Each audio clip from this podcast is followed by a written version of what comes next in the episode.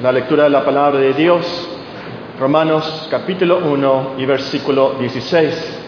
El apóstol Pablo dice, porque no me avergüenzo del Evangelio, porque es poder de Dios para salvación a todo aquel que cree, al judío primeramente y también al griego. Porque en el Evangelio la justicia de Dios se revela por fe y para fe, como está escrito, más el justo por la fe vivirá. Porque la ira de Dios se revela desde el cielo contra toda impiedad e injusticia de los hombres que detienen con injusticia la verdad. Porque lo que de Dios se conoce les es manifiesto, pues Dios se lo manifestó.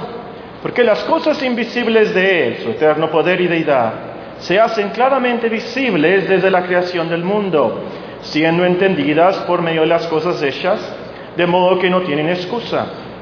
Pues habiendo conocido a Dios, no le glorificaron como a Dios ni le dieron gracias, sino que se envanecieron en sus razonamientos y su necio corazón fue entenebrecido. Profesando ser sabios, se hicieron necios, cambiaron la gloria del Dios incorruptible en semejanza de imagen de oro de corruptible, de aves, de cuadrúpedos y de reptiles. Por lo cual también Dios los entregó a la inmundicia en las concupiscencias de sus corazones de modo que deshonraron entre sí sus propios cuerpos, ya que cambiaron la verdad de Dios por la mentira, honrando y dando culto a las criaturas antes que al Creador, el cual es bendito por los siglos. Amén. Por esto Dios los entregó a pasiones vergonzosas, pues aún sus mujeres cambiaron el uso natural por el que es contra naturaleza. Y de igual modo también los hombres, dejando el uso natural de la mujer, se encendieron en su lascivia unos con otros, cometiendo hechos vergonzosos hombres con hombres, y recibiendo en sí mismos la retribución debida a su extravío. Y como ellos no aprobaron tener en cuenta a Dios, Dios los entregó a una mente reprobada para hacer cosas que no convienen, estando atestados de toda injusticia, fornicación, perversidad, avaricia, maldad, llenos de envidia, homicidios, contiendas, engaños y malignidades murmuradores, detractores, aborrecedores de Dios, injuriosos, soberbios, altivos, inventores de males, desobedientes a los padres, necios, desleales, sin afecto natural, implacables, sin misericordia, quienes habiendo entendido el juicio de Dios, que los que practican tales cosas son dignos de muerte, no solo las hacen, sino que también se complacen con los que las practican. La semana pasada comenzamos unos estudios titulados Pornografía, plaga bubónica de nuestros tiempos. Pornografía, plaga bubónica de nuestros tiempos. Pero no crean que esta serie nada más tiene que ver con la pornografía. Tiene que ver con toda pasión desordenada. Las lecciones que veremos también pueden ser aplicadas por aquellos que tienen problemas con el enojo, eh, la furia, aquellos que tienen problemas con los odios, los, asesinatos, las venganzas, los celos. Eh, este sermón, estos estudios pueden ayudar a, cualquier eh, vicio de pasión desordenada. Y siguiendo con nuestra serie super práctica basada en Romanos 13:13, 13, Estamos viendo cómo resolver el problema de la lujuria y la lascivia. Si tienen sus Biblias, Romanos 13:13 13 es un versículo que hemos tomado como base para estudiar eh, algunos temas súper prácticos. Nos dice el apóstol, andemos como de día honestamente, no en glotonerías y borracheras. Y ya estudiamos eso, la glotonería y la borrachera Luego dice, no en lujurias y lascivias. Y es lo que estamos haciendo en estos días. No en contiendas y envidias, Dios mediante los próximos meses, sino vestidos del Señor Jesucristo y no proveáis para los deseos de la carne. la semana pasada comenzamos nuestro estudio recordando unos principios bíblicos básicos. Y el primer principio es que Dios nos hizo con cuerpos con hormonas. Dios nos hizo con cuerpos capaces de ver, capaces de escuchar, capaces de sentir caricias, y con necesidades de reproducirse. Segundo principio fue que Dios nos hizo perfectos en esas cosas biológicamente perfectos, hechos en el jardín de, Edén, perfectos. Pero el pecado, la caída de Adán y Eva afectó toda la creación, afectó nuestros cuerpos, afectó nuestra mente, afectó nuestro corazón. Después del pecado fue que comenzó la glotonería. Después del pecado, la caída de Adán fue que comenzó la borrachera, la lujuria, la lascivia. Después de la caída, ustedes se acordarán, Adán y Eva ya no podían andar desnudos. Ese era el problema. El pecado afectó nuestro metabolismo, nuestros deseos, las hormonas, los órganos de nuestros cuerpos. Hay mujeres que por dentro son hombres y hombres que por dentro son mujeres. Además, como dice Romanos capítulo 1, y lo acabamos de leer, nuestro pecado de ingratitud a Dios, nuestro pecado de no glorificar a Dios, de idolatría, causó que Él nos entregara a esas pasiones vergonzosas, dice el texto, a esas pasiones vergonzosas con las cuales los hombres pecamos contra Dios. Y por eso hay tanta lujuria. Por eso hay tanta lascivia en el mundo. Y, y, qué vergüenza que en nuestros días se está legalizando ahora. Y, qué vergüenza que ahora se está penalizando a los que creemos en el orden de Dios y en el orden de la naturaleza.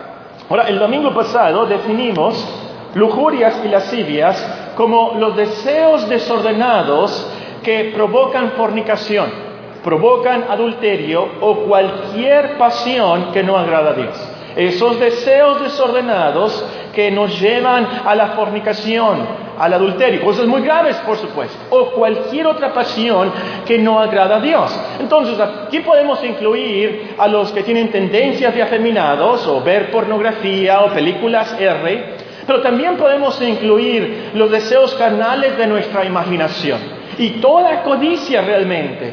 Ah, me hubiera casado con el Valentín. Mira qué guapo me hubiera casado con la Valentina. Mira qué guapa. Ya hay problema ahí. Mira esa gimnasta, la viste en las Olimpiadas, qué bien patina. Pero estamos viendo la gimnasta no por su rutina de gimnasia, pero por su inmodestia. Ahí anda en traje de baño en el hielo. Es, lógico, ¿verdad? Porque hacen eso, pero en traje de baño y hay un problema ahí. Un problema entonces no crean entonces que estamos hablando tan solamente de la pornografía y cosas graves, pero también en esas codicias, en esas pasiones desordenadas. También aprendimos que estos pecados son muy peligrosos y muy engañosos. Tan peligrosos que tumbaron a Sansón, el hombre más fuerte. Lo tumbaron. Dalila, ¿se acuerdan? Tumbó a David. Betsabé. ¿Se acuerdan? ¿Cómo comenzó todo? La lujuria, estaba bañándose ella, ella eh, tuvo culpa, por supuesto, probablemente, pero David estaba en el techo cuando debió de haber estado en la guerra, en la batalla. La vio y en vez de voltearse siguió viéndola y la llamó y ustedes conocen, David, el gran David, tumbado por la lujuria y la lascivia. Y luego su hijo Salomón, el gran sabio, el más sabio de los hombres triste. No una mujer, pero cientos de mujeres. Triste y trágico. Muy peligroso el pecado, muy engañoso el pecado de la lascivia y la lujuria. Esos pecados te dicen ya eres maduro, no te preocupes, es mayor de edad, tú puedes ver eso, no te va a afectar, no afectas a nadie, estás solo.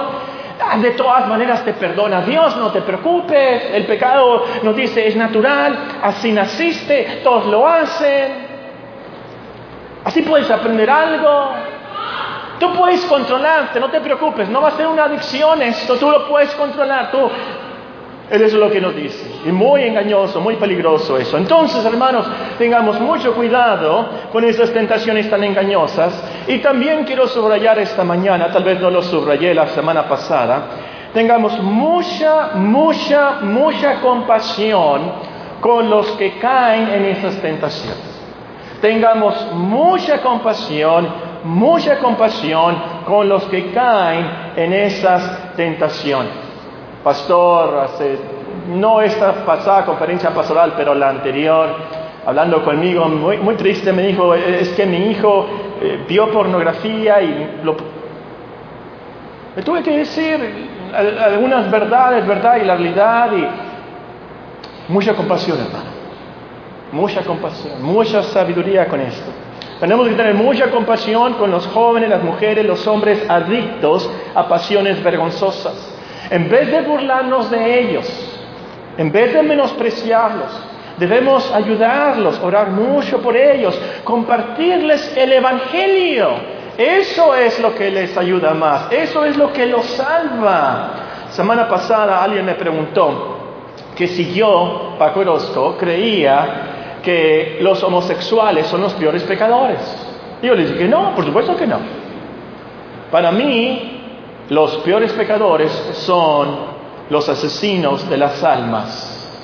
Los pastores, los predicadores que están predicando un evangelio falso, para mí son los peores pecadores.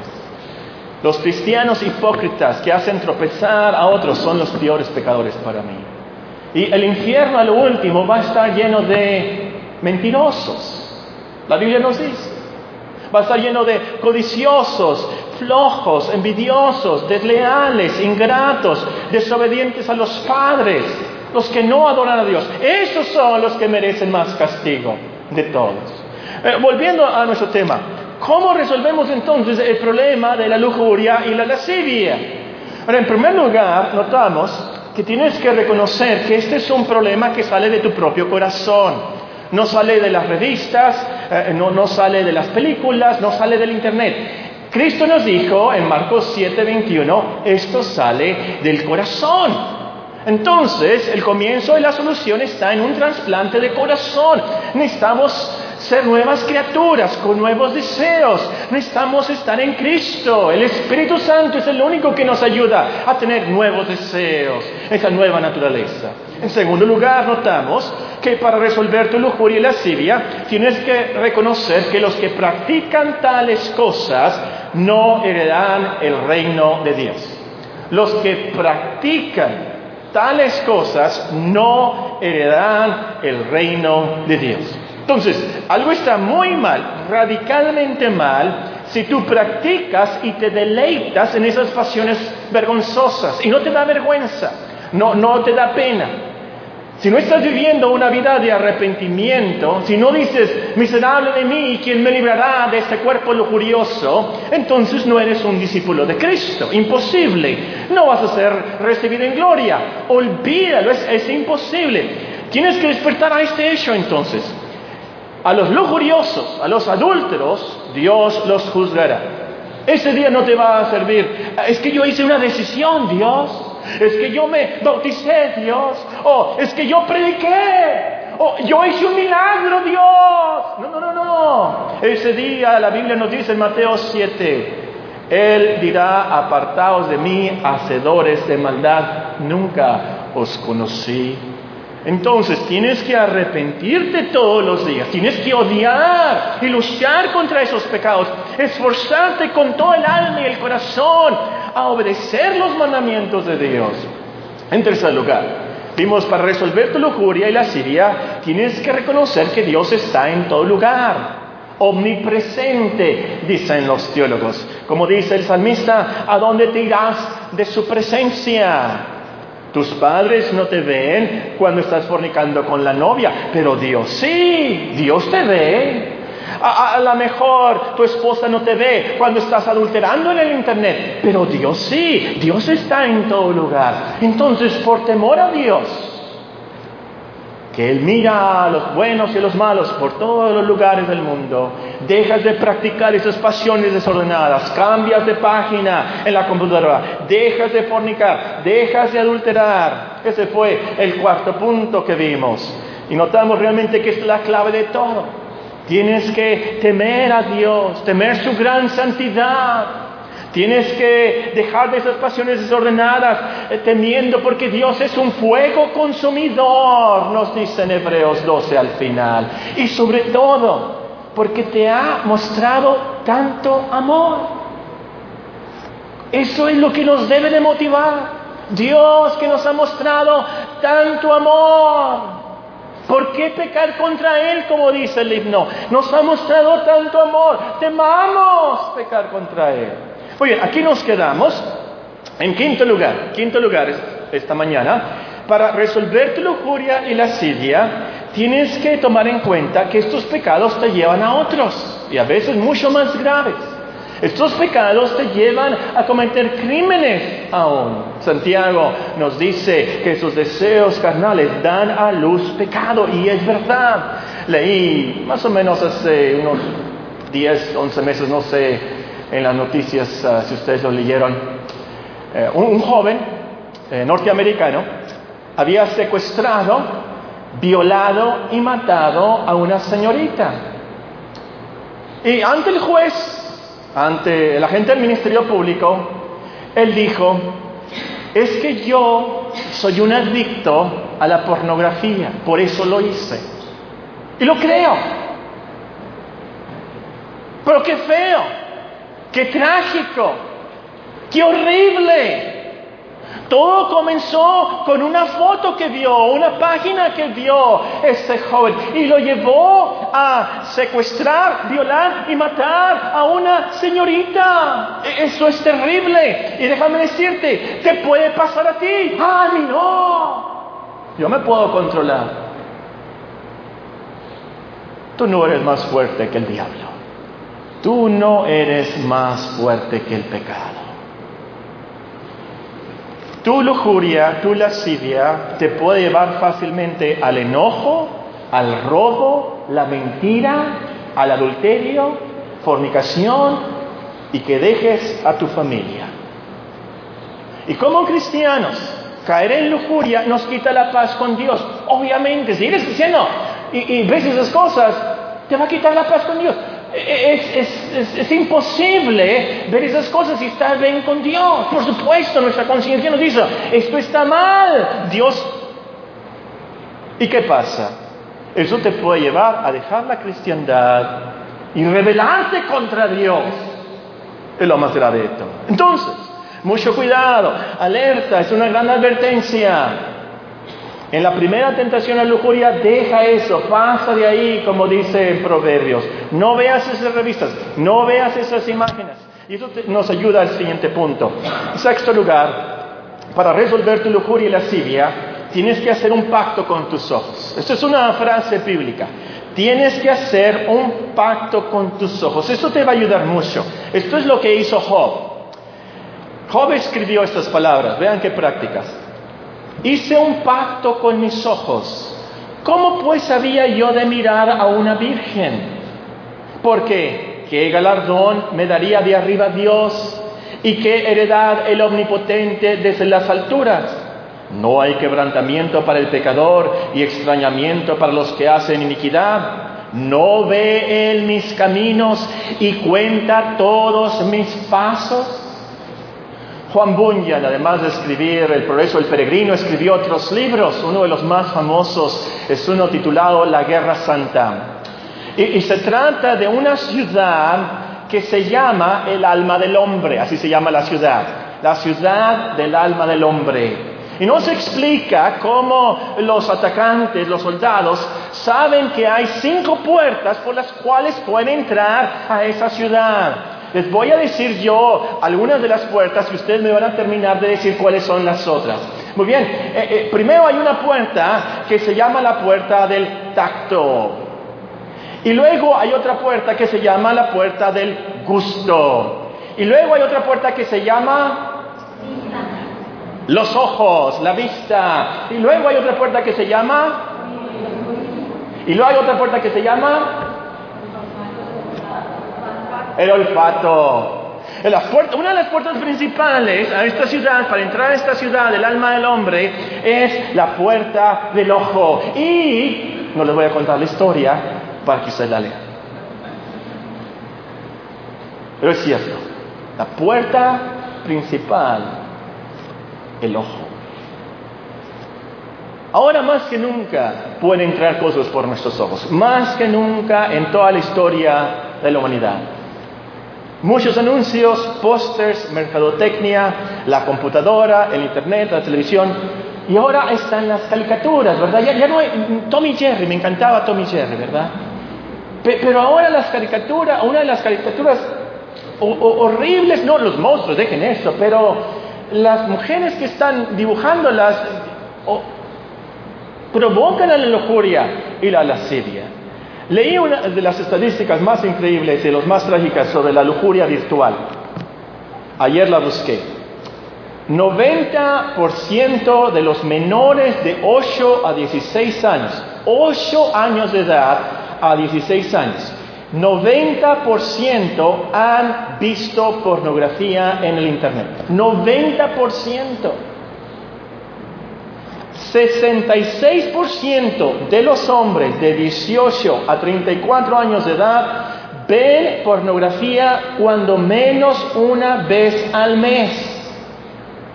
66% de los hombres de 18 a 34 años de edad. Hermanos, de, de, verdad la pornografía es una peste, una plaga bubónica de nuestros tiempos y me temo por el futuro lo que va a pasar por esto, el fruto. A toda cosa entonces tenemos que cuidar la puerta del ojo. Por allí pueden entrar los diablos al alma. Mucho cuidado con lo que ves. Haz un pacto con tus ojos. Cuídalos. No veas esas revistas que venden junto a las cajeras. No veas esas novelas y películas provocativas. Toma pasos firmes y radicales para sellar, para blindar la puerta de tus ojos. Eso nos lleva al siguiente punto, que es el de nuestro Señor Jesucristo, por cierto. Séptimo lugar, para resolver tu lujuria y lascivia, tienes que sacarte los ojos y cortarte las manos. Para resolver tu problema sobre estos pecados, tienes que sacarte el ojo y cortarte la mano. Véanlo con sus propios ojos. Mateo 5, Mateo 5, 27 nos dice así. Es nuestro Señor Jesucristo en el Sermón del Monte. Mateo capítulo 5, versículo 27. Oísteis que fue dicho, no cometerás adulterio. Pero eso significa mucho más que eso. Yo os digo, dice nuestro Señor Jesucristo, versículo 28, Mateo 5, que cualquiera que mira a una mujer para codiciarla ya adulteró con ella en su corazón. Por tanto, si tu ojo derecho, tu ojo derecho te es ocasión de caer, sácalo y échalo de ti, pues mejor te es que se pierda uno de tus miembros y no que todo tu cuerpo sea echado al infierno. Y si tu mano derecha, notaron derecha, la principal, tu mano derecha te es ocasión de caer, córtala, échala de ti, pues mejor te es que se pierda uno de tus miembros y no que todo tu cuerpo sea echado al infierno. Ahora, esto no significa que literalmente los que estamos aquí en esta mañana vamos a pasar por una guillotina allá afuera cortando las manos y sacarnos los ojos con un garfio, por supuesto que no. Pero sí significa que tenemos que hacer todo lo posible y aún radicalmente, firmemente, por quitarnos toda tentación, toda provocación a estos pecados. A lo mejor no tienes que cortarte la mano, pero tienes que cortar el Internet. Radical, ¿sí? ¿Y cómo puede vivir uno sin Internet en nuestros días? Pues por más de seis mil años vivieron sin Internet. Yo creo que sí podemos vivir por sin Internet. Bueno, es otra cosa. A lo mejor no tienes que sacarte el ojo, pero tienes que vender el celular inteligente con el cual estás cayendo en esos pecados. Tienes que cortar esos amigos, ese novio. ¿Ah? Tienes que sacar de tu vida cualquier cosa que te está llevando a esa lujuria y lascivia que no puedes vencer. No sacrifiques la eternidad por una satisfacción carnal tan pasajera. No te vayas al infierno eterno, nos dice nuestro Señor Jesucristo aquí, por algo que tan solo satisface al cuerpo temporal. Es lo que nos dice nuestro Señor Jesucristo.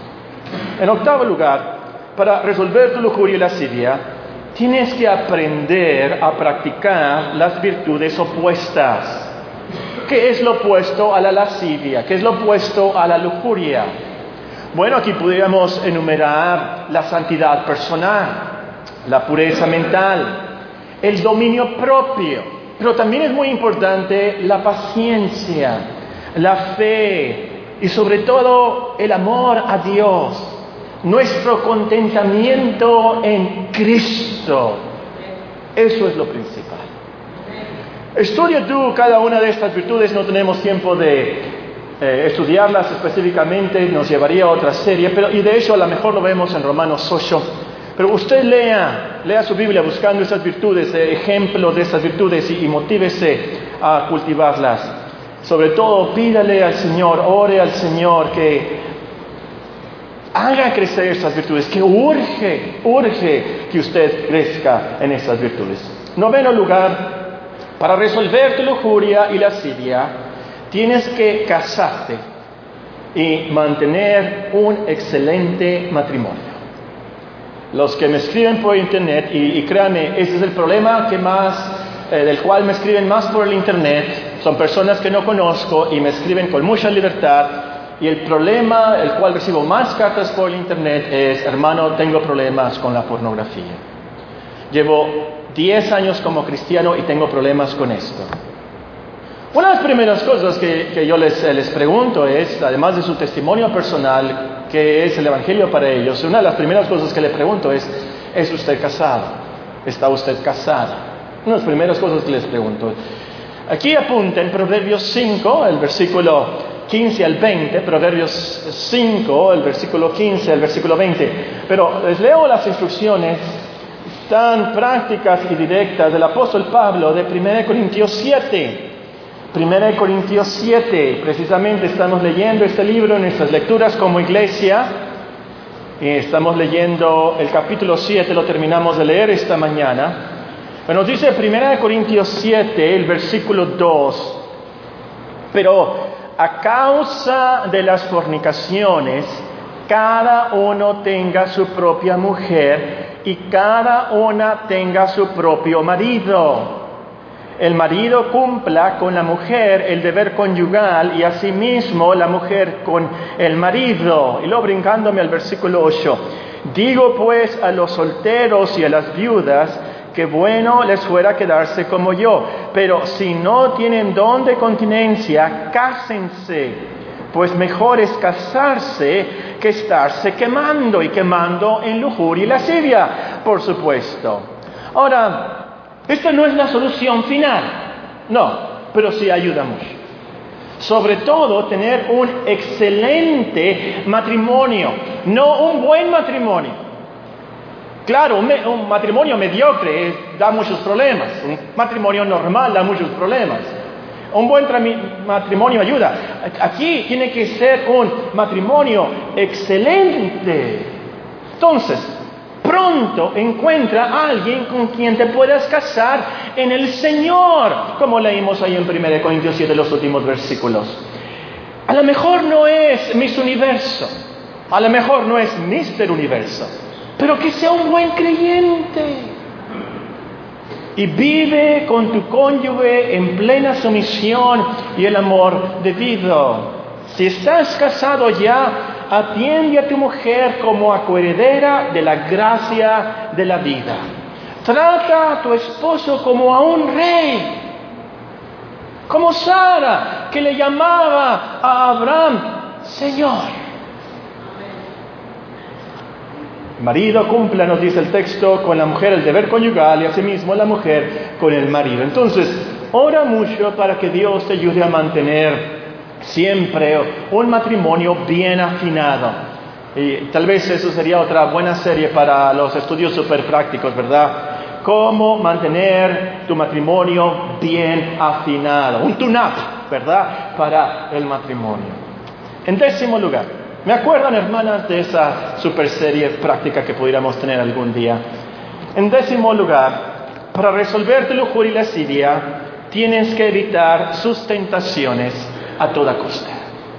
Tienes que evitar la primera vez. Tienes que evitar esas tentaciones a toda costa. Aquí quiero que apunten Proverbios 5 como tarea. Tarea, leer Proverbios 5. Nos dice Romanos 13, 13. Andemos como de día honestamente, no en glotonerías y borracheras, no en lujurias y lascivias, no en contiendas y envidia, sino vestidos del Señor Jesucristo y no proveáis para los deseos de la carne. No te puedes dar el lujo de comenzar a ver eso. No te puedes eh, atrever, eh, eso es muy, muy peligroso de caer en esas tentaciones. Son como arenas movedizas y que tú dices, ay, yo puedo pasar por ahí muy rápido, te vas a hundir. No pases por ahí, es muy difícil de salir. Eh, entonces, no veas los anuncios en el cine. Yo no entro a blockbusters. Decidí, yo no voy a entrar aquí. Voy a mandar a uno de mis hijos o a alguien, pero yo no puedo entrar aquí. Muy peligroso para mí. No entres a esos lugares. No vean las revistas junto a las cajeras.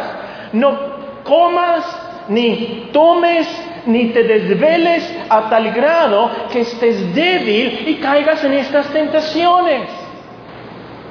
Lo repito, no comas, ni bebas, ni te desveles a tal grado que estés débil y puedas caer en esas tentaciones. No vayas a esas páginas, a esas reuniones donde tú sabes, hay hombres y mujeres que te pueden provocar. No vayas. En onceavo lugar, para resolver tu lujuria y tu lascivia, hazte de un buen supervisor espiritual. Pídele a Dios que te dé un amigo, una amiga que te pueda ayudar y fortalecerte contra tus tentaciones. Alguien con el cual tú puedas confesar sinceramente, yo tengo problema con la pornografía, ayúdame, pregúntame, supervísame. Eso es algo, por supuesto, que requiere mucha humildad y mucha valentía, pero vale la pena, está en juego tu alma, está en juego tu vida. En penúltimo lugar, tienes que mantener una vida de oración y si es necesario, de ayuno. El Señor nos dijo, velad y orad para que no entréis en tentación. La oración es una gran defensa, por eso el apóstol Pablo en la armadura de Dios lo pone a lo último. La oración es una gran defensa contra las lujurias y las idias. Uno hasta cierra los ojos, ¿verdad? Al orar. Eso ayuda. Claro, lo que nos da poder es comunión con Dios. Él así nos da la energía espiritual, hermanos, para tener esas virtudes y resistir la tentación.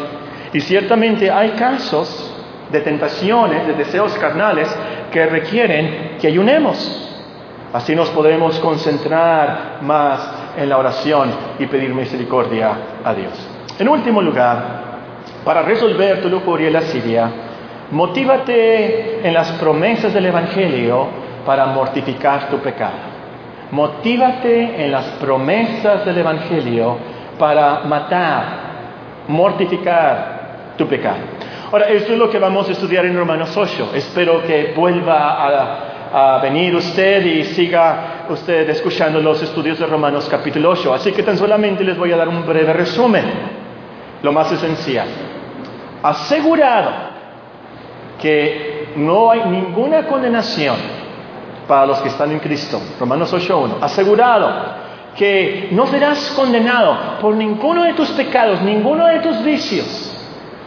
Y motivado porque Cristo nuestro representante vivió y murió en la carne, ayudado por el Espíritu Santo, diligentemente a morir las lujurias y las lascivias que tanto te asedian. Motivado porque Cristo vivió como nosotros, tuvo las mismas hormonas, los mismos órganos, los mismos músculos, vivió entre nosotros, venció eso en nuestro lugar y murió por lo que nosotros fallamos.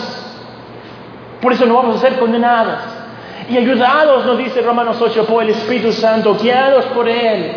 Vencemos así esos pecados, los matamos, los mortificamos como estamos aprendiendo en Romanos, es entendiendo que la obra de Cristo es lo que nos salva, que Dios nos recibe por lo que Cristo hizo, como Cristo vivió, porque Él no fue lujurioso, Él nos va a recibir, porque estamos en Cristo y nos ve en Él. es entonces que nos quita esa carga. Sí he pecado y he pecado mucho, pero Dios no me va a recibir por mi perfección, Dios me va a recibir por la justicia de Cristo. Ya, libres de esa carga entonces, limpian nuestras conciencias entonces. Eso es lo que nos deja correr la cristiandad. Sí fallé, sí pequé, pero Dios me recibe por los méritos de Cristo. Entonces, aférrate y aplica esas promesas del Evangelio, que Dios te va a fortalecer y te va a ayudar a vencer esos pecados. Medita mucho en la que dice, andad en el Espíritu y así jamás satisfaréis los deseos de la carne. Y la que dice, porque el pecado no tendrá dominio sobre vosotros, pues no estáis bajo la ley, sino bajo la gracia. Eso es para los cristianos y podemos vencer por el Evangelio. Ya tenemos la victoria por el Evangelio. Bueno, voy a terminar estos estudios con unos casos de conciencia. Es decir, unos, las personas me escriben eh, y, me dicen, me preguntan esto, ¿qué les contesto? Primera pregunta, Paco, ¿por qué Dios no me ayuda con mis pasiones desordenadas, aunque llevo años luchando? Paco, ¿por qué Dios no me quitó totalmente mi lujuria y mi lascivia al ser salvo? Yo por eso quise ser cristiano. Oh, Dios es mucho más sabio que nosotros. Y a veces permite esas tentaciones tan fuertes y esos pecados en nuestras vidas, aún como cristianos, con ciertos propósitos santos. A veces es para que nosotros tengamos compasión de otros y les podamos ayudar. Para que cuando tengamos hijos les podamos decir, sí, yo sé lo que estás pasando y es tan difícil, pero déjame decirte, Dios me ayudó al final. Y tengamos compasión de ellos. A veces Dios permite sus pecados en nuestras vidas para que reconozcamos qué tan débiles somos,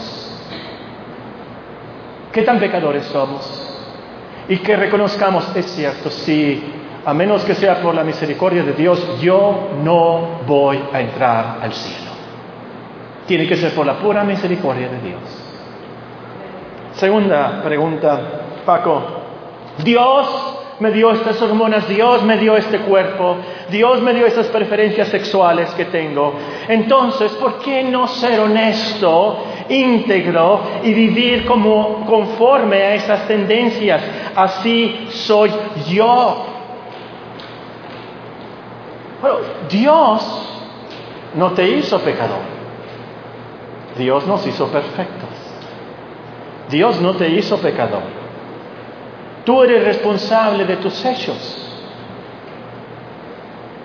Y tú eres responsable de vivir bajo la autoridad y los mandamientos de Dios. Entonces, tienes que controlar tu cuerpo, tienes que controlar tus hormonas, tienes que controlar esos deseos carnales.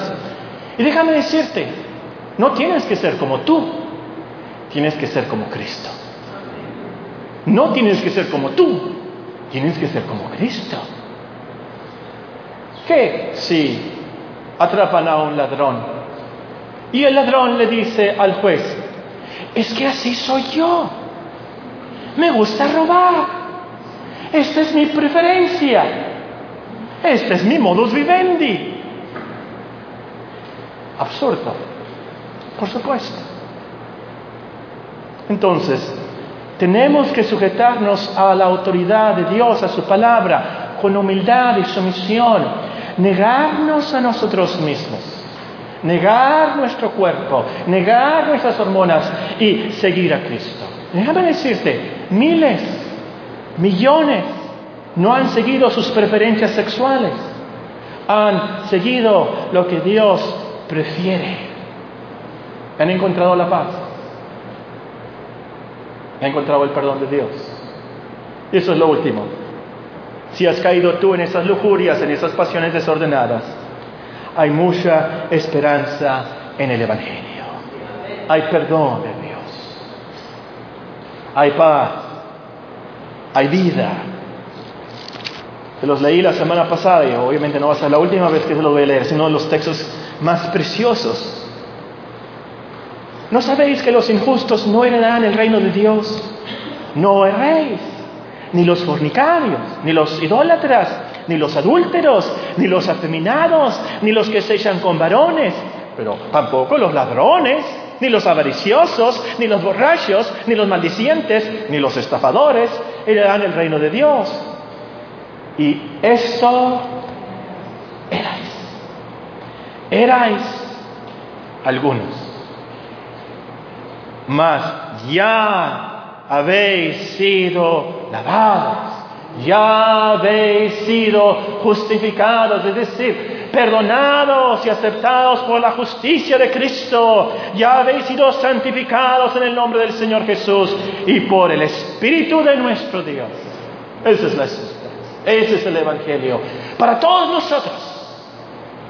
Porque no hay ninguno en esta congregación y ninguno que me escucha que pueda decir, yo no soy lujurioso, yo no soy lascivo. Todos nosotros tenemos cuerpos, hormonas, ojos, tentaciones que nos llevan a esos pecados tan peligrosos, tan engañosos. Cuidémonos, hermanos, y atendamos la lección del apóstol Pablo, andemos como de día honestamente, no en glotonerías y borracheras, no en lujurias y lascivias, no en contiendas y envidia, sino vestidos del Señor Jesucristo y no proveáis para los deseos de la carne. Oremos.